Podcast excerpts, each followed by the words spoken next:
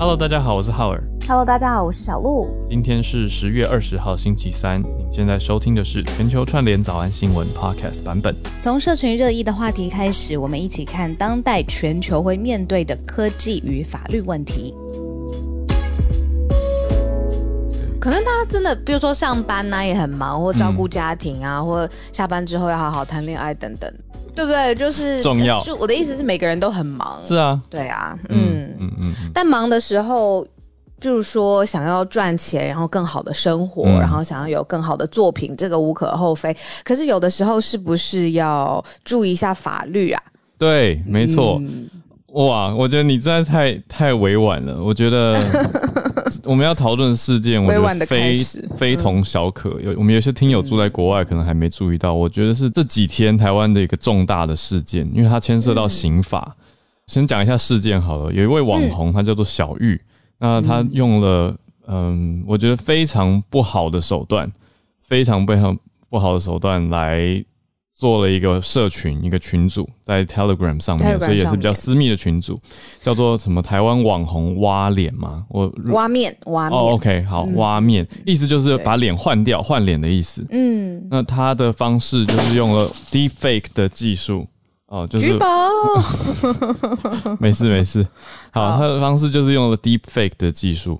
那把嗯，色情影片里面的主角直接换成大家所熟知的公众人物的脸，还有网红的脸。那受害者人物。对，嗯就公众人物啊、网红的脸啊，受害者上百名，而且不限于任何性别，当然女性为主，嗯但是男生也有受害的。所以我我看到各家媒体的报道，我吓坏了。我我嗯吓坏的是，我觉得在群组里面的一些对话截图出来，看起来就好像在看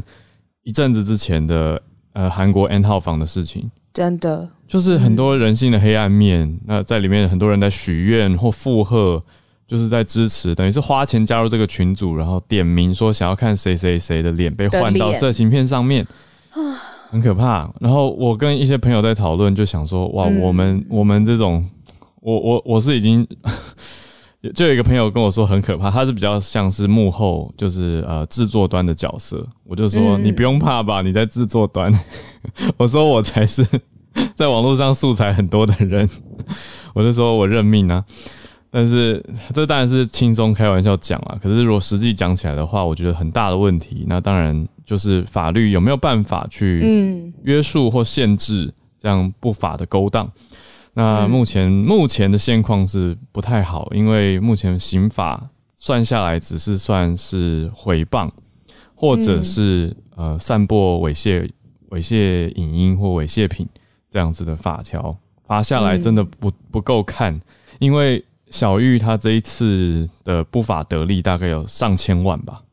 对我昨天你知道刚好在嗯。跟我的姐妹一起吃饭，我就在想说要怎么样可以，比如说在讲这则新闻的时候，嗯，一部分的人会注意到小玉她这样子的行为，但是嗯另外一部分的人他会听到之后，会觉得哦，好想要去看看哦，然后加入那个 Telegram 里面。就是你听到一个消息的时候，你会有人会有不同的行为嘛？嗯那我就在跟我的姐妹讨论说，有没有可能以后刑法是可以保护到，就是连加入 Telegram、加入这种的群组当中，你可能都要理解或者是。做好准备，你这样是有可能犯法的。对啊然后，我们在讨论这则新闻的时候，真的也很拿捏那个。有的时候是讲新闻，有的时候有人听到耳朵里面就好想要去看，那反而又在加重了这个这个里好像面受扩散了害的人。对，没错，没错，没错。嗯，这讲的很好。新闻传播的多个面向，就是到底我们是在散播新闻呢，还是让有些人更多本来不知道这个消息或不知道没有想到这样的犯罪手法，或者是这样子的行为的人，反而会想要好奇，或者甚至参与其中。我觉得你也讲的很好啊，就是是不是参与其实就犯法？嗯，我觉得这样比较合理啊。就是一个这样子的性质的频道，然后你还愿意付费加入，嗯，而且我给大家理解一下那个成本的概念好了，这是媒体他有找到今年四月份的时候呢，小玉他自己有出来，他说他花了人民币一千五百块，所以这样是折合台币六千块上下嘛，对不对？嗯去买了一个 deepfake 的软体来合成影片，而且那个时候他还自己教育网友说，以后因为现在科技的世代眼见不一定为凭了，嗯。然后他就隐退了嘛，那是不是就找到这个？赚钱或者是继续生财之道，结果你刚刚说他呃牟利千万嘛，对。那等于他的成本，然后再加上一些后置，然后最后牟利千万，那万一这整件事情到最后刑法上最后是呃觉得都是犯法的，那这些也是不法所得啊。嗯，我的角度一直是切向说，科技会一直演进，而且会越来越普及化，所以大家应该要去公开的讨论，而且正视这个问题，提早修法，我觉得会是比较好的。那我现在听到比较好的，对我的意思是说，因为以后很有可能，现在你看还要花这个钱，说不定以后免费，每一个人就换哦，只要有手机的，说不定你说一个青少年，他也可以有这个技术在手机里面，或甚至我想到，我想到一个哦，就是我们我们那时候也讨论过啊，就是以后有没有可能 deep fake 声音？哦，好像声音。哦，对对对。啊，那嗯可以的话嗯，我们不就是超级超级大的 target 吗？我们每天那么多声音在网络上流传，然后 podcast 全都是公开的，不觉得这样想以后，我觉得非常可怕。但是那怎么去制衡，其实就是回归到底大家用法律怎么去控制，或者是去调整，而且大家要去鼓吹呃善良价值嘛，就是真的是所谓社会风俗。那现在我听到比较在讨论的一些修法方向是用数位暴力去防治的角度。嗯嗯嗯，我觉得这个切法对应该该会是比较好的，而且我同意你讲的，跟你朋友讨论的，就是我觉得参与者也要受罚，才有办法去停止这样的行为啊，不然的话，很多人都会说，哦，你看最后就只抓那个开群组的人，但是到处都可以有人开群组。那群组里面参与的人才是多数，因为我我也很震惊的是听到说这个群组里面好像有到六千个人，对六千个，而且就是讨论我。我看到是不是有一些对话很不堪入目对嘛？，就是对被换脸的那个当事人，还二度伤害，对 对，对，有可能呃要求要看，然后看了以后又说什么不好看，或者在批评人家的长相啊，或者是给他的感受不好等等等。刚刚我们制作人他有补充，嗯他就说这个也不是台湾才有的现象。如果把它广泛称为换脸的色情片好了，嗯在英美也很多，但是因为法律其实就是真的是会比现现现在当下的时事慢一点嘛，因为、嗯或者是慢很多点，不知道，但是就是很慢，所以连英美。这个案件增加，其实法律上面现在也还来不及，所以有一点点对女性的保护，或者不要说女性好了，被换脸的当事人的保护、都还是比较低。嗯，对啊，所以欧美其实也因为这个技术就会是普及到全球的，尤其是科技力比较强的地方。我们说台湾绝对是科技力很强的一个地方，所以更是要重视。我觉得这很重要的一个题目啊、就是这几天的热门话题啦，就让大家知道这件事情。那当然，我觉得对你真的是 你们讨论的很好，这个点我们也是拿捏的很小心，这些用词啊。哦，我觉得还有一个点就是，我们呃发现到这个消息之后，我赶快去查了一下背景知识，然后就发现那个群主竟然还可以找得到，我就觉得这是不是法律也要去处理的事情？就是如果我今天是一个哦警察，我想要执法，嗯我不是应该要赶快把它 shut down 吗？我应该要他可能觉得在韩韩国 Telegram 到底是不是韩国的？我，是美国的公司。我是没有找到群。群主，可是我是看到他们的一些在其他平台的入口，但我就觉得，嗯，消息都、哦都已经逮捕祖先了，你竟然没有把嗯整个网站下架，这这很奇怪啊，可能国外的公司 server 它也没没没办法那么快吧？是不是？我不知道。不太确定执法的障碍点在哪里，但是我觉得理论上应该是要立即处理的，所以对啊，这些都是让我觉得蛮震撼的，因为跟我的平常对执法的认知还有速度还是不太一样。像我昨天姐妹，她就说会不会去办案的远景都不知道 Telegram 是什么？我就说不会，因为现在这些数位的频道应该很多，尤其是执法的人员是很熟悉的。因为我不相信这是第一起台湾发生有关 Telegram 的事情。对对对，不是不知道的问题，可能是牵涉到，我就直接讲，刚刚我说的那个平国外平台是在推特，因为 Twitter 它相对对于十八禁以上的内容，嗯，是宽容，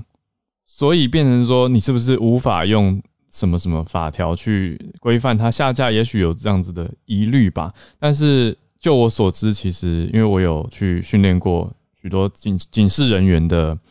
啊，应该说警政人员、警察人员的语言训练，所以我知道他们其实训练很好。那也都很了解现在的网络犯罪新的手法啊，这些的平台都很了解，就他们的治安素养很强的，所以不会是这个原因。我觉得可能比较像是你讲的，就是一些平台的限制等等。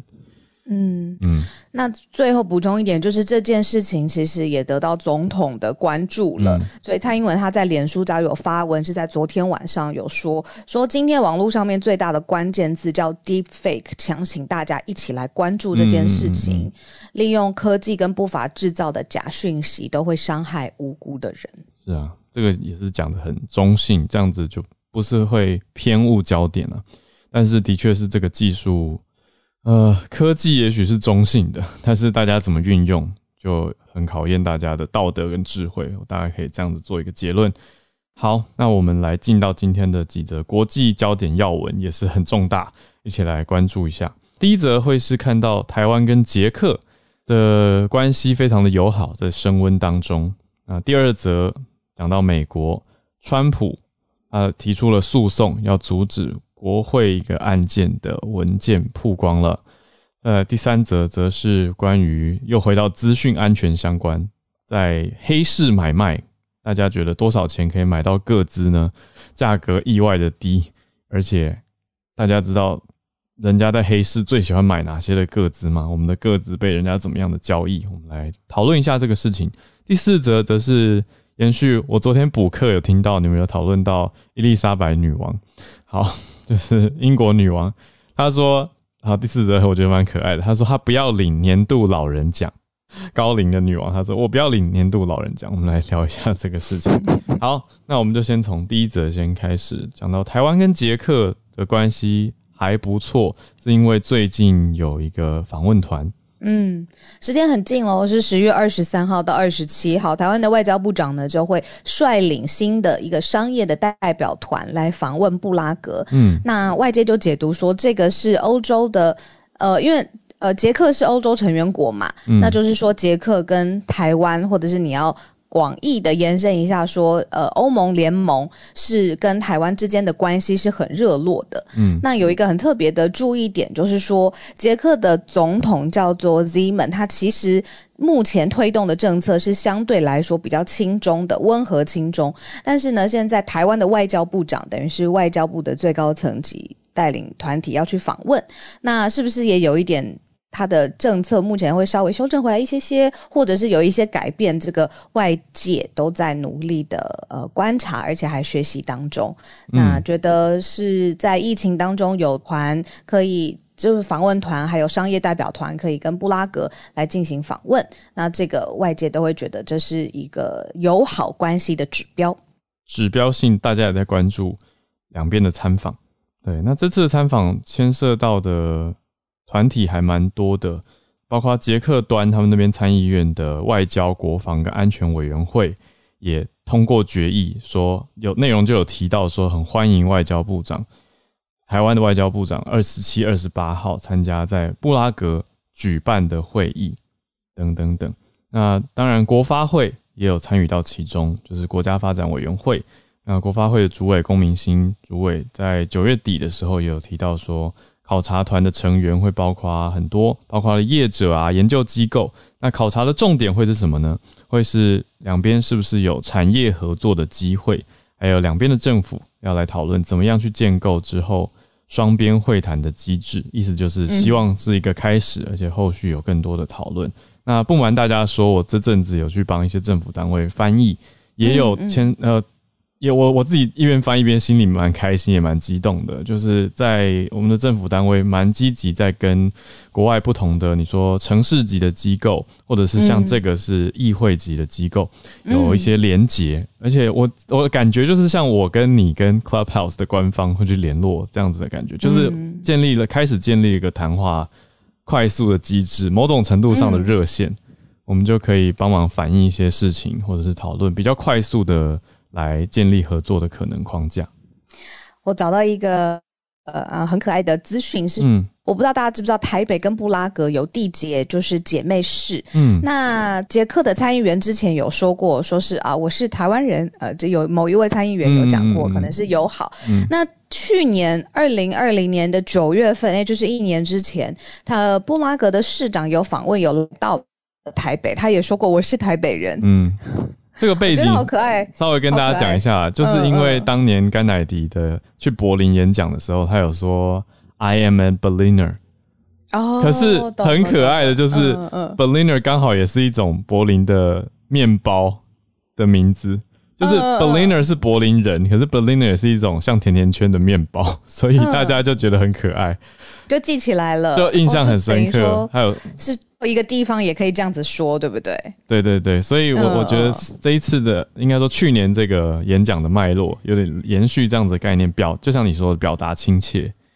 就是意思是说，哎、我我心中就认为我也是有归属感，我跟这个地方也有连结，这样子的意思。因为当然不会因为美国总统一次拜访柏林就变成柏林人啊，可是他所表达的是一种跟在地的连结跟亲切的意思。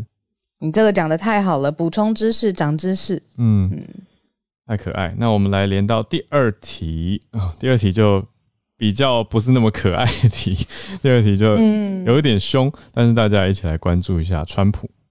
嗯，好。目前应该要有一个法律的背景知识，就是如果有案件起诉，那相关的调查文件可能在一定的范围里头嗯不能够直接对外公开。那所以有的时候诉讼就是作为一个法律的手段，有的时候会让一些文件在一个特别受保护的状况之下被整个剪掉，或是法律的过程侦办的过程当中 review 嘛。嗯，好，那我们有这个背景知识之后呢，我们就来看看现在川普他做什么。他现在起诉了民主党的他民主党所领导的一个众议院的特别委员会，嗯，他起诉了这个委员会，为什么呢？因为这个委员会正在调查，就是一月六号那个时候记得吗？有国会山庄的袭击的事件，那整个党国家的档案馆啊，里面的国会大厦里面的文物啊，还有物品啊，还有呃受伤嘛，然后死亡等等的，那就是有试图阻止。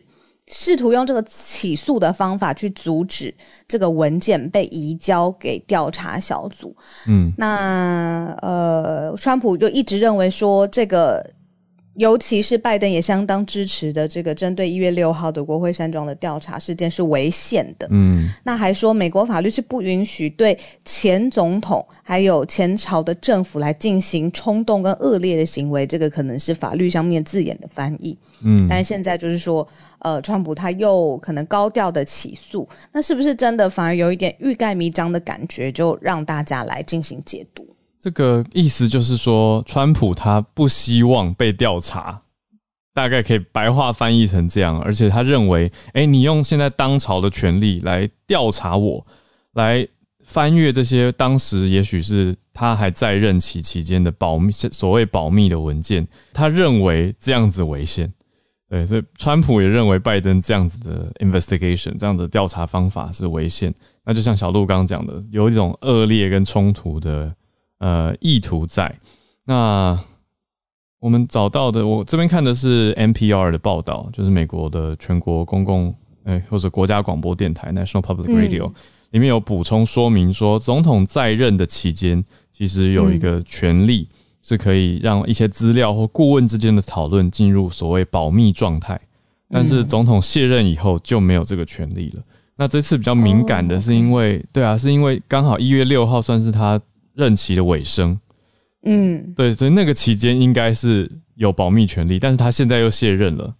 所以他又无法在是不是无法去保密那一段资讯？可是这段资讯或当时的一些沟通文件可能会跟这个调查很有相关，而且调查如果这些文件虽然说侦查不公开，但是一定会有一些些的，呃，不知道是有意或无意的外泄嘛？这个在世界各国都会看得到。那这些资讯如果外流的时候，会又会影响民众的观感跟怎么看这个事情。那是不是真的需要好好被调查呢？我很快总结一下，在一月六号，很多人用这个字眼是国会山庄暴动，这个当天发生的事情有四名平民死亡，很多人受伤，其中有一名死者是被警方开枪射杀的。那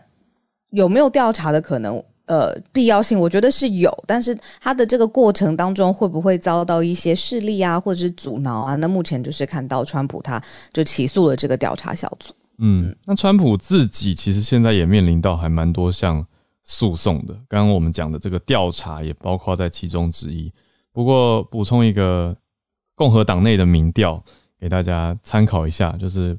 呃，根据 Political 的民调是说，如果二零二四年共和党要继续推派不同的，应应该说一定会推派了，要推派总统候选人的话，那目前这个 political 的调查在共和党内呢，川普的领先度还是最高的，他的支持度百分之四十七。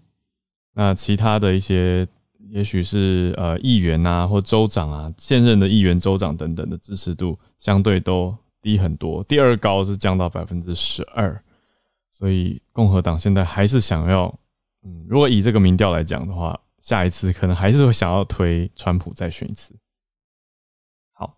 那我们再进到下一则，这个嗯，黑市，黑市买个资都喜欢买什么？看完之后就会觉得哦哟，对啊，就是会发出一种这种哦哟，好 好科技生活很便利，但是有很嗲的一面，是不是可以这样说？你台语真的有进步，用的很对，很甜。我要讲给不会台语的大家，嗲痛哈，嗲是痛的意思。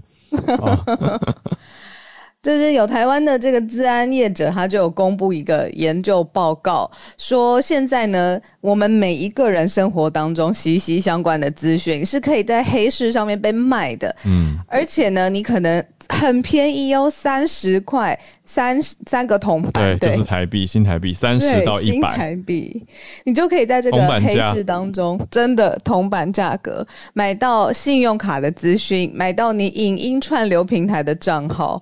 平均就是三十到一百块钱，还有还有游戏的账号，所以这个是呃前三名黑市当中贩卖的资讯，所以你的网络网络服务的账号，你的哦社交软体，然后游戏，还有你的信用卡资讯。嗯，因为现在我们常常要透过网络给出很多的资讯，不管是办文件啊，或者是开户，甚至现现在可以数位线上开户，也是很简便的事情。可是，就像你刚刚讲到，简便之下，也许如果资讯安全或是这些技术防不胜防，或者是骇客恶意的入侵，那就突破了一些防护的技术，就有办法取得我们的一些资讯，或者是被钓鱼，这些都是有可能的。那我们这边看到的资料来源是一家科技公司，叫做趋势科技，它是做资讯安全相关的业者嘛。那这个调查报告里面调查到，发现花费这么低就可以在黑市购买得到。那讲到这个，我想到的是一个我自己做过无谓的挣扎，就是我曾经接过一个推销电话，我当下也许情绪的关系不太高兴，我就问说：“你怎么会有我的个资？”你怎么会有我联络资讯，我觉得无谓的挣扎，因为这个电销人员他也很他他也不知道我资料哪里来的，应该就是他就拿到老板给他的嘛？对啊，而且是可能是一整份的名单，没错，对啊，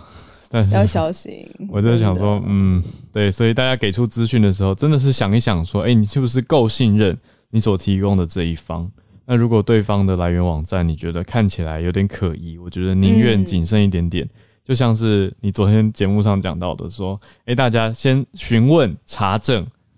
再行动的精神是很好的。可是我问你哦，像有什么平台是你觉得哦，我觉得我的个资给出去，我好安心哦。比如说脸书，他要他忽然要你一个账密，你是还是就是会给他？脸书还可以。我的意思就是，有什么是可以判断说，好很大的电商，那你可以判断资料给他之后不会。不会，因为我会特别讲到电商。你这样讲也是哦，好像每一家都。对，我就觉得，嗯，那什么是可以信任给他各自的？因为我觉得这个有一点，你知道做这件事情的人有一点，是不是趁疫情啊？因为疫情的时候，大家的确是会花更多的时间，你说在电商上面买东西，或者看更多的影音，不论是 Netflix、Friday 或是各种，那。是不是大家更多网络行为的时候，这种各资泄露当然也是同比同比的危险程度就是会升高嘛。嗯，是啊，你讲的也没错了。所以我现在看到我们 YouTube 听友讲话很好笑，他们说趋势科技要不要赶快来宣传？我就想说，哎哎哎，这样好像怎么好像也有点道理，就是治安公司来提出这个报告，提醒大家要注意。那好，那是有点半开玩笑啦。但是讲到重点，我觉得治安除了用一些技术面来帮助我们维护以外，我们自己的小心，还有是不是有一些东西已经无可避免？但是大家就我觉得只能谨慎再谨慎啦。因为你说，哎，这些资讯外流之后，不等于直接马上会被盗刷呀。可是有可能被盗刷之后。是不是自己赶快有警觉，而且赶快行动，赶快打去信用卡公司，打去银行去停卡，或者是赶快去回报，其实都还可以止血。所以我觉得这些都是现代的嗯资讯安全素养的一部分吧，就是快速有意识的注意到自己的嗯要怎么形容自己的金融或者是相关的资讯有没有遭到滥用，自己都要有意识跟去注意。那有的话就要赶快行动来保护自己。我刚刚收到一个网友的呃讯息，他是我们刚我刚忽然间卡住，就是我们在讲社群题的时候，Telegram 是哪一间公司的？忽然间卡住，Telegram 就是俄国开发的啊。我们讨论过啦，之前在讲韩国 N 号房的后续调查，俄国开开始应该说不是国家政府投入，嗯呃，而是据传是民间，嗯，是民间所开发的一个软体。好，我们回到刚刚讲黑市的结尾嘛，总之。技术上要要有研发，那自己也要小心啦。我觉得自己的意识自己保护好是最好的方法。那最后一则可爱的消息来到了九十五岁的英国女王，说我不要被年度老人奖颁发奖项，我拒领。好，他的心态还很年轻。那这个年度老人奖是什么呢？叫做 Oldie of the Year。Oldie 这个词也很可爱，就老东西的意思。就是有人说很多是 Oldies but goodies 嘛，就是老东西但好东西，就是东西还是老的好。但是这个奖呢，有点半开玩笑啦。那这个奖曾经呃颁发给奥斯卡的得主啊，诺贝尔奖的得主等等等。那英国女王她的母亲啊，二零零二年用高龄一百。以高龄一百零一岁逝世的母亲也曾经获颁这个奖项。那主办单位已经跟女王联络了，但是女王这边的回应呢，呃，是透过了女王的私人助理秘书来提出说，他认为自己的年龄应该是由心态来决定，所以不符合相关的得奖标准，希望可以找到更适合、更值得的受奖人。我觉得很优雅、很有、很有艺术的回应，非常欣赏。所以他也没有那么狠、那么直接，或者是批评这个奖项，但是他用很委婉的方式表达说，啊，年龄是由心态来决定，所以不太符合。哦，我觉得回的太好了，非常可爱，就跟大家分享这个消息。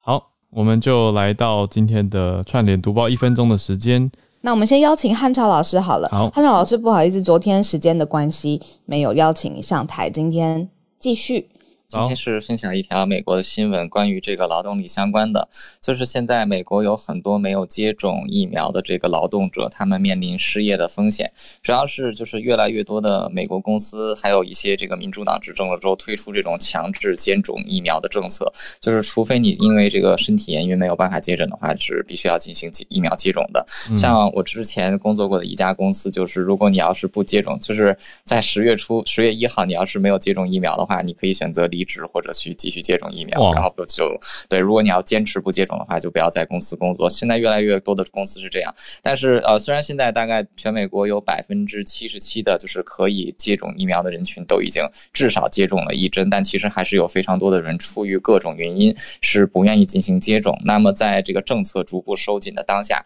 这一群人是啊面临很大的威胁，就是尤其是啊失业的风险啊。最近也是在美国引起了一些小规模的抗议啊。不。过从整体的情况来看，这次无论是联邦政府也好，还是就是各个大的企业，就是已经推出这方这这种啊，就是这种疫疫苗强制接种的这个企业也好啊，好像大家都没有要这个啊退让的意思。嗯，所以接下来可能就是嗯，这可能也是就是政府或者说企业的一种想法吧。因为现在更多的研究证据是表明，接种疫苗对于这个啊控制 COVID 还是非常有效的。但是总之还是啊不可避免的会影响到一部分人的利益吧。嗯，这条新闻就是这样。谢谢。汉超老师，我问。一个小小题目，刚刚提到有的企业的方法还蛮决绝的，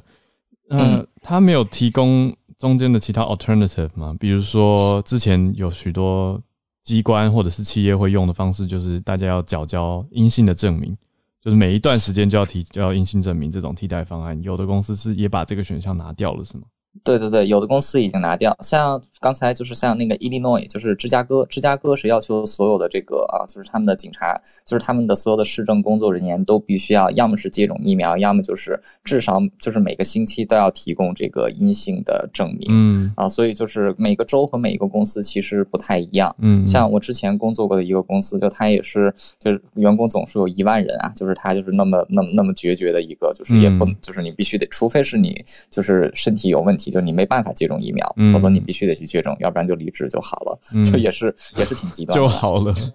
了解了解，谢谢汉超老师，让大家了解这个美国有一些地方的做法不同跟现况。谢谢。好，那我们再连线到纽约的 Charlotte，早安不是纽约，纽约律师，但是住在加州的 Charlotte。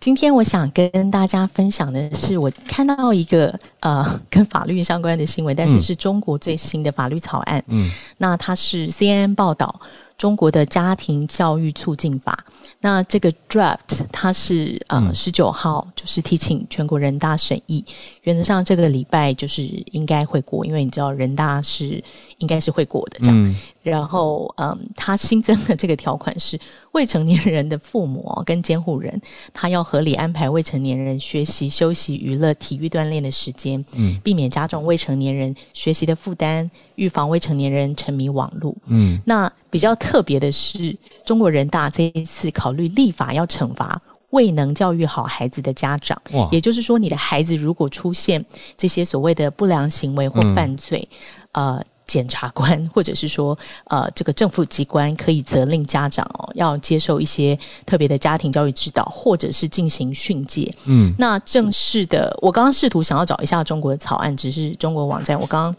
呃没办法，我还没有办法看到比较细部的这个草案的法法条内容。那比较特别就是，呃，这个东西它其实，在 CNN 它其实有特别报道说，大家都知道的，就是呃，它一系列的哦，先从限制打电动的时间，礼拜五、礼拜六、礼拜天只能嗯一小时，到禁止就是课后有一些补习，然后课课后有一些这个呃给孩童的这些压力，然后呃网络沉沉迷的部分要呃也要家长做处理。那因为其实他们这边有一个呃人大的工作委员会的发言人张铁伟哦，他是说，因为呢呃。通常青少年出现不良行为，呃，家庭教育的缺失或者不当是重要的原因。嗯。呀，那这个部分，我我是想，就是也是从法律的角度跟呃角度跟大家讨论一下，嗯。就是像刚刚小鹿跟 Howard 讲，我觉得很有趣的，就是说，在民主世界哦，就是这些科技的东西，就是我们嗯。来不及立法，嗯。但是在在中国这个社会比较特别，是因为我们知道法律是道德的最低限度，对，所以当很多其实他讲的话没有错，就是说从心理学、从这些青少年的发展教育来讲，当然家庭教育或者父母有一定的呃，可以说有一些责任，或者是说有一些是他主要原因。嗯但这个东西适不适合用法律介入？嗯就像打电动也好，然后这个法律的界限哦，这个太严跟太松之间，嗯然后我们也谈到说，这个其实不是只有科技始终来自于人性，法律也是更基本的要背上人性。嗯所以我觉得这些科技犯罪哦，就说只是犯罪的手法越来越新颖，嗯好、可是其实人心是不变的，人性是不变的。嗯那个恶也好，那个善也好，那同样的，在家庭教育，在这个青少年啊、呃教育的部分很重要，但是。究竟要用什么样的方式？嗯。政府适不适合以一个家长的家长的态度，嗯来处罚家长没有管好小孩？嗯。然后他有就是呃，比如说他里面还有特别提到呃，CNN 的话，我有放在我的 bio 里，他有讲到说，嗯，在 China，他嗯其实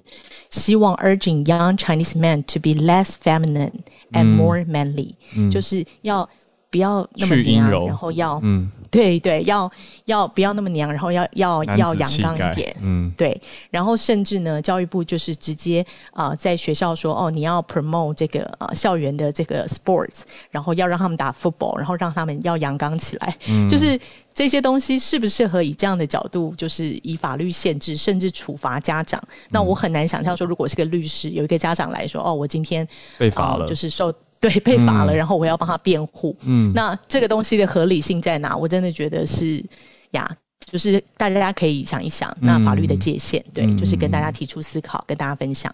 谢谢 Charlotte 讲的好好，就是法律来自于人性，但是这个界限到底在哪里？那我听到有的人的用法，呃，我觉得用词有点直白，可是蛮好懂的。我就提醒一下，这是网友的用词，不是官方的用词。就是说，这种法条有一种连坐法的感觉，好像说，哦、用小孩如果没处理好，家长也会被连坐的方式来，就像 Charlotte 刚说，家长的家长的姿态啊、去要求家庭教育要去促进这这一环。可是我觉得。当然，我觉得可以说利益良善。我我希望我、我我是客观啦，我就意思说，这个法背后看得出来是不要沉迷网络嘛，就是代表说立法者这几年看到太严重沉迷网络的情况，所以希望可以改变这个局面。可是我觉得很难是在执法标准啊，还有像是你说如果在法庭的攻防上，到底怎么样叫做呃不好的行为，怎么样叫做网络成瘾？那父母附带的责任到底范围有多大？等等等都很不容易去认定，所以很好的讨论。我可以补充一嗯个小小的点吗？我刚刚想到，就是法律上有一个概念，尤其是从宪法的角度是，呃，原则上宪法没有禁止的事，就法律没有禁止的事，人民可以去做。嗯对，那个是所谓自由权的范围，然后也是最小，就是说，呃，最小侵害性哦。嗯那我我其实忍不住会想到说，这个法律由？是，那这个这个法律如果用在香港，我其实非常担心说，你看香港这些青少年，如果他们所谓的就是有触法的行为，然后你知道这个整个世代的这个这个冲突，然后跟整个用法律的部分去扩大，我是觉得真的是会有一些 concern 啦。嗯嗯嗯 Charlie，我有个很抽象的问题想请教，就是我刚听到你说，呃，太严或太松这个东西是法律上面的拿捏嘛？那以实力上面来说，立法者的拿捏是怎样？他们觉得太严或太松是他们自己决定吗？还是比如说，诶，会经过很长的调查，然后民调，然后或者是很多专家小组讨论，那个过程是怎么样的？我我觉得基本上，如果是在法治国家，呃，原则上都是呃要限制政府的权利，限制法律来限制人民的自由。你知道，就是嗯嗯嗯嗯嗯嗯不要让法律来过度的干涉人民的自由。嗯嗯所以所谓的太严是基本原则，我觉得就是我们担心法律太严会侵害人民权利。嗯那所谓的太松的部分，我自己觉得在大陆法系国家跟这个一般就是这个英美法系国家差别是，在美国我不用立一个新的法，反正我去告。那这个新的科技，只要看我就是打打官司打得赢就 OK。可是，在大陆法系国家，像台湾这样的国家，我们可能会面对的就是说，像刚刚呃浩瑞小鹿在讨论的那个执法，很多时候他们要师出有名，要依法行政，要没依法有法据，院嗯对，没有法依院，然后。修的会来不及。嗯所以那个太松，倒不是概念上太松，是是来不及规定啦，就是有一点赶不上的感觉。嗯嗯对，所以我觉得原则跟例外，我们是可以分清楚跟想一想嗯。嗯嗯谢谢哇这法律课程对。one on one，法律导论，谢谢。谢谢老师。哎、。很需要哎、对，嗯，我随便小聊一下，就是我真的是看太多那种律政的剧，嗯就是法律啊、律政检察官的剧，从哎日本、美国、韩国都拍的很好，所以我就觉得、嗯。哇，法律的作用，还有一开始呃怎么样去立法，这个有很哲学的讨论，也有很实务的讨论，很有趣。嗯嗯，对，很好的讨论，谢谢 Charlotte。好，那我们再连线到花莲的叶老师。今天一开始的时候，两位有讨论到那个 deepfake，对，我就想到那个之前有看到一个新闻，但是我刚刚查了一下，一下子查不到，就是好像今年的艾美奖有颁给一部那个纪录片，那那个纪录片里面有用那个 deepfake 的技术，就是那个纪录片里面就是在呈现说，如果登月是假的，就是如果登月失败，嗯。事实上就是说当时的太空人都牺牲了啊，然后他用那个 deepfake 技术，就是让那个当时的美国总统尼克森讲出，就是说哦，我们非常的难过啊，他们已经那个牺牲了啊，等等啊这些。嗯那那个时候我看到我看到那则报道的时候，其实我就直觉觉得说，未来一定会有人利用这个影片，然后把它剪辑出来，然后放在比方说 YouTube 啊，或者是这些串流媒体上面，然后告诉大家说，你看，你看，登月都是假的。对，嗯。那这个其实后果其实还蛮可怕的。嗯，我查到了，就是艾美奖呃有颁发，今年有给一个 interactive documentary 叫互动式的纪录片，嗯、那是颁给叫 In Event of Moon Disaster，哦，等于是用了它等于是有一个 deepfake 的技术去故意做出这样的画面，让大家反思呃过往的真假的可能性了。对，可是我懂叶老师的意思说，如果有人以后拿这个来说是假消息，或者说拿出去当假消息散布，就可能会扭曲过往的事实或历史。对，那这个其实是很可怕。嗯那对，那今天我要分享的新闻，其实让我想，呃，让我怀念那个 Dennis 老师，是嗯，因为对我们来说，我大概只能够分享就是新闻的内容，就是说，因为今天要分享的是我那个美国的参议院外交委员会昨天通过法案，嗯。就是要由这个呃那个 Rubio 跟那个 Cardin 两个人，就是在五月十七号提出的，那昨天通过，就是要那个所谓的南海与东海制裁法案，就是要制裁涉入开发南海争议海域的中国人士或者是实体。那个内容包括说，如果要在那个南海建造海岛啊，或者是建造灯塔、通讯服务基地台啊、电力跟燃料供应设施、民间基础工程等等，制裁的方法就是包括说可以冻结他们在美国的资产，拒绝他们入境，或者是撤销他们现有的签证。那当然，我自己看，就是说我的粗浅的想法，我是觉得这个大概就是连接到最近就是那个中国不断频繁的在就是在那个南海这边扩张势力，包括说呃几乎天天都那个拜访我们的西南空域啦，然后嗯跟印度的一些行为啦等等。所以这个等于说是呼应这个，就是要制止这个中国在南海这一带的势力扩张。嗯但是我觉得就是深度的分析，我大概就没有办法了。嗯但是因为我看到这个新闻的时候，我是直觉觉得说它很重要，还是应该要跟大家分享嗯，这样子。谢谢叶老那师这。个，哎，那这个就是今天我的分享。是那很可惜，就是 Dennis 老师已经，就如果说 Dennis 老师那个在的话，就可嗯以请他那个分享一下，就是他一定会有更多话要说。对啊，谢谢叶老师。我我也在联络一下老师，看有没有什么补充。一段时间还是可以给我们一些说明解析，让大家去注意一些看点。谢谢叶老师。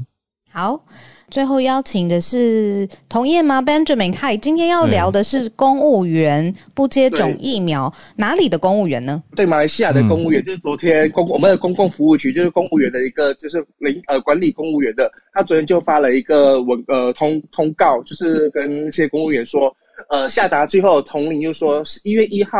如果你们再不接种这个呃疫苗的话，就会受到纪律处分，甚至会被停职，就是终止，就被炒鱿鱼。嗯当然，他是说，因为我们的这个接种率已经在提高，那卫生部长海里这些人表示，如果人民不接种疫苗的话，他会让他们的日子不好过。就是因为我们的疫苗接种率其实到今天，呃，全如果成年人口是已经走到了第一季的话，九十七点二，嗯呃，然后呃，完成接种疫苗是九十二九十点二，所以很多公呃很多人都已经打了疫苗，可是公务员如果不打疫苗的话，因为他们会接触到呃很多人直接接触到很多人嘛，所以呃就是必须要打疫苗。那如果是健康因素不能打疫苗的话，就必须呃主管可以要求他必须就是每周啊、嗯就要进行这个呃 PCR 检测嗯或者这个嗯 RTK 检测。嗯那就是呃，其实我们从九月开始就已经发出通令，那正式通知是昨天说，就是一月一号就正式呃这个纪律纪纪律对付了。嗯，你刚最后一句对说吉利呃，就是几例兑付，就是呃，可能被终止，就是被炒鱿鱼啊，就是被终止他们的服务合约。哦，几例兑付是是什么意思？嗯，就是我们极力对付，就是看呃，你如果你们是用劝的不听的话，嗯，就可能会呃直接被炒鱿鱼或者被停职，就是看怎么样，依照他们呃这个来方式来处理。哦，对啊，我我我觉得很很重诶，就是下了这个。不过也谢谢你刚刚的分享，才我才听到说，哇，马来西亚现在的接种率已经这么高了。嗯，刚讲我们的成嗯是成年人吗？我们的成年还有我们的青少年的接种率也在呃，最近是在打青少年嘛，因为要让他们去上课，所以我们的青少年接种率也达到了呃，目前第一季的话七九点一，那呃完成的是三十三。嗯嗯嗯，对，比例都还是相当相当高的覆盖的比例。谢谢 Benjamin，对啊，这个下的蛮重的，就是要求公务员，就像刚刚好呼应刚才我跟汉超老师在询问跟讨论的，有点像美国有的公司的做法了，就是不打疫苗就走人。但是公务人员，公务人员，我我想要多了解一点，因为询问 Benjamin，我没那么了解马来西亚的公务体系，因为在台湾来讲的话，公职大家都说是铁饭碗。因为对对，除非特殊的原因，不然不会被炒鱿鱼。但是在马来西亚，本来公职人员就就有可能会因为一些比较不当的做法，或者是比如说工作表现不佳被开除吗？其实不会，因为公务员这个也是在马来西亚铁铁饭碗，可是因为这个疫情的关系，所以政府还下达这么这个呃到了这么绝绝绝地的这个这个指令。因为其实我没有看到，其实。接种疫苗的确让我们的这个呃确诊病例下降，因之前我们是一万宗，可到今天已经降到五千多宗了，嗯，就是每天的数字一直在递减，所以接种疫苗的确是可以帮助国家的疫情好转，甚至经济恢复，所以政府才会下达这个指令。而且我们卫生部长也说了一个呃狠狠话，就是说如果你们再不接种疫苗的话，或反疫苗人士真的不听的话，就是给你们的日子真的不好。对啊，你刚讲这句的时候，我也吓一跳。我们的卫生部长就是跟这个呃，跟这个反疫苗，对，跟这呃反疫苗群体真的对对这对抗了，就是他杠上了，真的那天。嗯，谢谢 Benjamin，非常了解，对，是真的蛮重的，谢谢。那也很高兴听到整体疫情数字有比较好一些，那大家一起继续加油，一起努力。我知道我们这边很多马来西亚的听友，谢谢 Benjamin。好，那我们再连线到助战专家孔医师。我今天想念日本的疫情，想念哎，这个断句，想念日本，哎，还真的蛮想念的，因为现在东京疫情真的控制的很好，嗯，然后昨天有应该是从美联社从呃一些外电过来哦，嗯，就说日本疫情这一波下来的，其实连当地人日本人自己都觉得有点。吃惊，莫名其妙。嗯，因为大家知道，其实日本这一年多来就是开开关关嘛。是，那疫情就一直那样。可是这一波啊，九月三十号解除了全日本的紧急事态宣言之后，嗯，那到现在已经三周了嘛，吼。对。那以前每一次一开放，就是一比较放松，嗯，总会看到这个案例就。蠢蠢欲动哈，嗯，又又开始有一点往回升，嗯，这次不然呢，这次它其实一路降低，嗯，那就像昨天东京啊，昨天东京只有三十六例，嗯，三十六例，哎，哇，这已经一年多没有那么低，对啊，对，而且是连三天东京已经都小于五十例了哦，嗯，那所有的疫情监测数字全部全面下降，嗯，那个重症重症的人也是。已经现在东京重症小于三十人了哈，嗯，已经降到二十六个人。那东京重症的患者在三十人以下，这已经是去年十月二十九以来第一次了哦。那所以就新闻上有一些讨论哦，就说哎，日本这一波到底为什么疫情可以降这么低？连连日本人自己都觉得怪怪的，怎么会降这么低哦？嗯，那可是多半提出来的几个。理由啊，最多的理由，大家还是觉得应该是疫苗的关系。嗯，如同刚刚马来西亚的朋友讲，嗯马来西亚也打得很快哦，日本也打得很快。嗯，日本即使是到现在啊，他们每天还是可以破七十万剂的注射哦。嗯，那现在已经注射一亿八千万剂了。嗯，那至少一剂的人是七十五点五 percent，根据首相官邸的资料哦。嗯，那。注射完两剂已经是六十七点四了，这个数字已经好像是超过英国了吧？跟英国差不多的等级了。嗯，美国现在第二季还卡在五十六左右嘛？哈，日本已经超车美国，而且继续往前冲。那我自己之前的我可能也会有一点无法预测这种发展，因为日本一直以来是对疫苗相对有一些犹豫的。对啊，对，而且他们。就因为以前是打疫苗的时候，特别是小朋友出过一些事啊，嗯，所以他们其实第一个也没有很强制啦，哦，嗯，日日本因为法律的关系，这次防疫其实也几乎不能非常强制的做任何事哦，嗯，那可是这次疫苗他们真的是突飞猛进，就是打得非常快哦，那那个有一些人是怀疑说会不会你是检查做的少了。所以案例哈就没有侦测出来，这个数字是假象。嗯，大家知道日本也换了首相嘛？哦，嗯，有人说是阴谋论，哦，就是是故意把疫情弄得美化一点。哦，有有时候会这样说嘛。嗯，可是新闻也有讨论，那我自己看也是这样，因为你就单就东京的详细数字来看，因为这种时候你就是要看你每天检查多少，嗯，然后你的检测阳性率是多少。对啊。现在已经降到零点八了，浩尔，零点八耶。嗯嗯，哦，那个八月最严重的时候，东京的 PCR 阳性率是二十五。对啊，之前的数字现在已经降到零点八。它那它的检查的确是做的比较少了哦。那每天也是有做个五六千例哦。嗯，那最严重的时候大概可以做个一万五。哦，这疫情最严重的时候，它是有降没有错，可是也没有降到哪里去哦。嗯。那你整体的那个阳性率真的就是这么低嘛？吼，那所以的确真的在在改善了。昨天我跟 Nobuhiro 聊天，他就说，嗯，人潮真的明显恢复。哦，很好。东京好像有一点，就是现在大家就觉得，哎，数字都在改变变低了，哈，好像有一点大家又赶出来了，哈，那个餐厅里街上人比较多，这样。嗯嗯。可是当然，口罩他看到还是。戴得住哈，大家还是覆盖率很高，那有点像就是比较恢复正常的生活，所以我真的好希望回东京看看哦。我也很想去，到底是怎么样？OK，好。可是我觉得现在大家，包括马来西亚、包括东京、日本，然后很多国家现在都已经陆续在推出呃境外就是边境管制的措施，他们会怎么开放？嗯。那我昨天刚刚上传了一集 podcast，正在就是中央社整理了每一个国家，很多国家这个边境管制各自然后，比方说他们认证什么疫苗，嗯，然后打了疫苗之后进来可以让你 waive 掉一些隔离的日期，有一些是直接放了嘛，有一些是减到七天等等的啦哦，嗯，那像纽西兰是它放很多嘛，它认证所有二十二种疫苗，可是你进来还是要十四天，嗯，所以我觉得这一些。考虑是不是可以出国的问题哦，嗯。呃，接下来疫情因为相对比较稳定，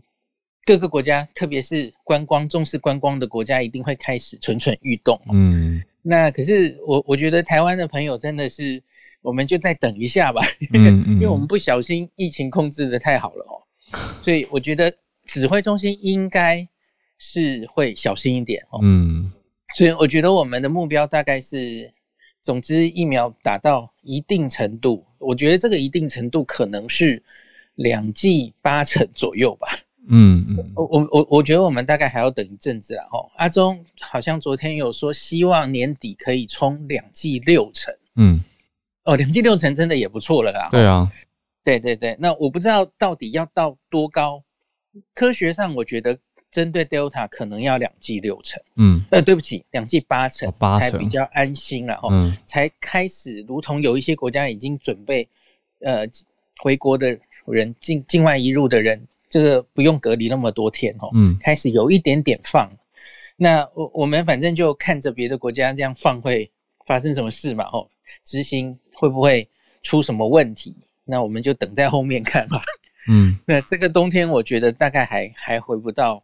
可以出国不会那么快啦，对对对，我个人猜可能要明年第二季之后，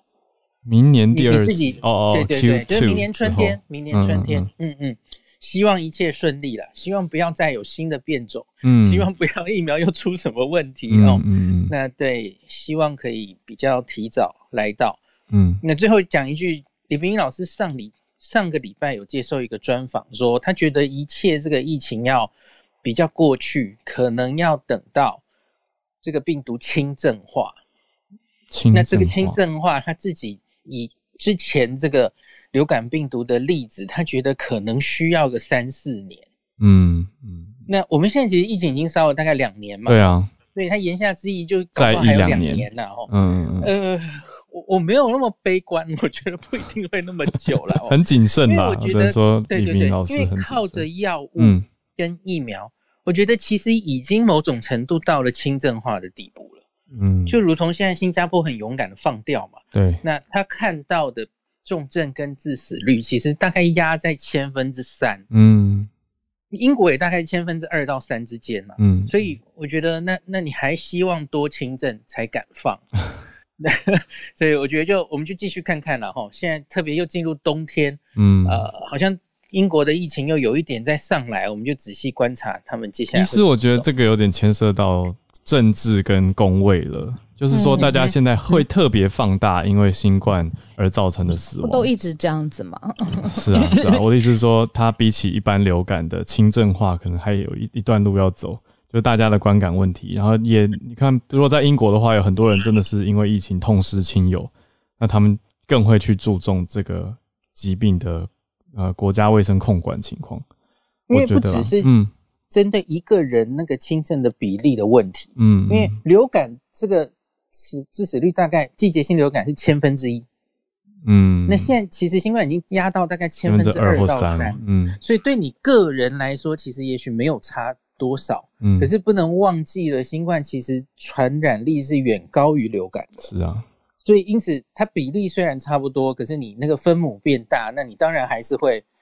呃，像英国现在每天还是死亡一一到两百人嘛，嗯，那新加坡也是放了之后，哎，上个月是第一次死亡。整个月破一百人死亡，嗯，对，那那个是过去一年多是没有见到的情形。那，嗯，我觉得民众要问啦，我们到底是要与病毒共存，还是你就是要零零零下去哦？嗯，那这些这个一一例都不能忍受这样子。对啊，我我我觉得就看看别的国家怎么做吧。嗯嗯，